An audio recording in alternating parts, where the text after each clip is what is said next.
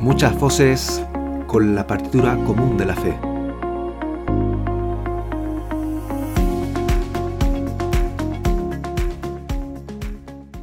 Este es el YouCat Daily Podcast de YouCat en español. Fe para tus oídos. Temporada de Adviento 2021. Hola, ¿qué tal? Te saluda Pilar. Hoy, sábado 18 de diciembre, en nuestro tercer día de la novena para Navidad. Comencemos este momento de reflexión con nuestra acostumbrada oración que nos dejó Santa Madre Teresa de Calcuta.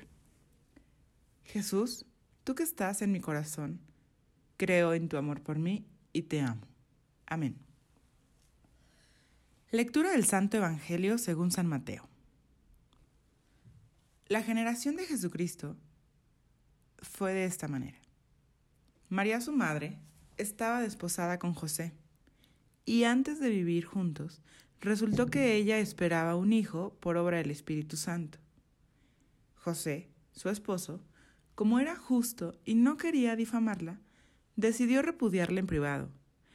Pero apenas había tomado esta resolución, se le apareció en sueños un ángel del Señor que le dijo, José, hijo de David, no temas acoger a María tu mujer, porque la criatura que hay en ella viene del Espíritu Santo.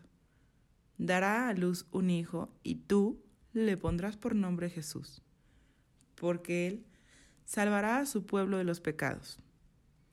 Todo esto sucedió para que se cumpliese lo que había dicho el Señor por medio del profeta. Mirad, la Virgen concebirá y dará a luz un hijo y le pondrá por nombre Emanuel, que significa Dios con nosotros. Cuando José se despertó, hizo lo que le había mandado el ángel del Señor y acogió a su mujer. Me gustaría que reflexionemos juntos sobre esto.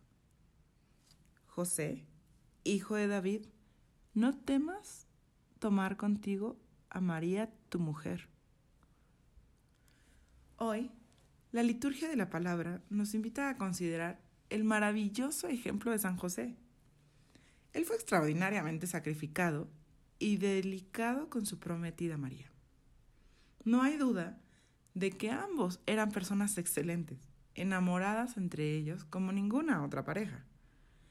Pero a la vez hay que reconocer que el Altísimo quiso que su amor esponsalicio pasara por circunstancias muy exigentes.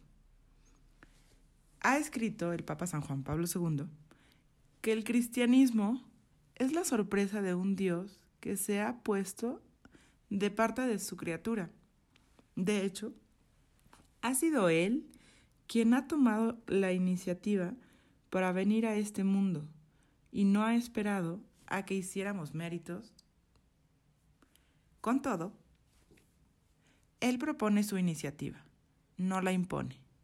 Casi, diríamos, nos pide permiso.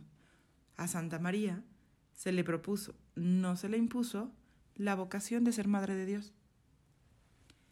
Él, que había tenido el poder de crearlo todo a partir de la nada, se negó a rehacer lo que había sido profanado si no concurría María.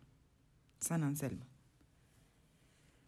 Pero Dios no solamente nos pide permiso, sino también contribución con sus planes y contribución heroica.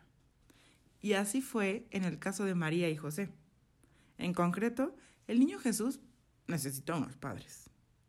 Más aún, necesitó el heroísmo de sus padres, que tuvieron que esforzarse mucho para defender la vida del pequeño redentor. Lo que es muy bonito es que María reveló muy pocos detalles de su alumbramiento. Un hecho tan emblemático es relatado tan solo en dos versículos, Lucas 2, 6 al 7. Y eso es todo. En cambio, fue más explícita al hablar de la delicadeza de su esposo y, y lo que él tuvo con ella. El hecho fue que antes de empezar a estar juntos, se encontró encinta por obra del Espíritu Santo. Y por no correr el riesgo de difamarla, José hubiera preferido desaparecer discretamente y renunciar a su amor, circunstancia que de por sí le desfavorecía socialmente. Así, antes de que hubiese sido promulgada la ley de la caridad, San José ya la practicó. María y el trato justo con ella fue su ley. Oremos junto al Salmo 71. Bendito sea el Señor, Dios de Israel, el único que hace maravillas. Bendito por siempre su nombre glorioso. Que su gloria llene la tierra. Amén, amén. La intención para este día es leeré algo de las cartas de San Pablo. Oremos. Señor Jesús, te damos gracias por San Pablo, que nos enseña que en nuestra oración tenemos que abrirnos a la presencia del Espíritu Santo, quien reza en nosotros con gemidos inexpresables, para llevarnos a adherirnos a Dios con todo nuestro corazón y con todo nuestro ser. Amén. Damos gracias al Espíritu Santo que nos une en el idioma y en la fe. María, estrella de la evangelización, ruega por nosotros. Feliz Adviento y te agradezco que hayas escuchado este capítulo, espero lo hayas disfrutado tanto como yo. Te invito por lo mismo a compartirlo con hermanas, hermanos, para que también lo escuchen. Y tú no dejes de seguirnos en este tu podcast y en todas nuestras redes sociales. Un abrazo en Cristo que nos une.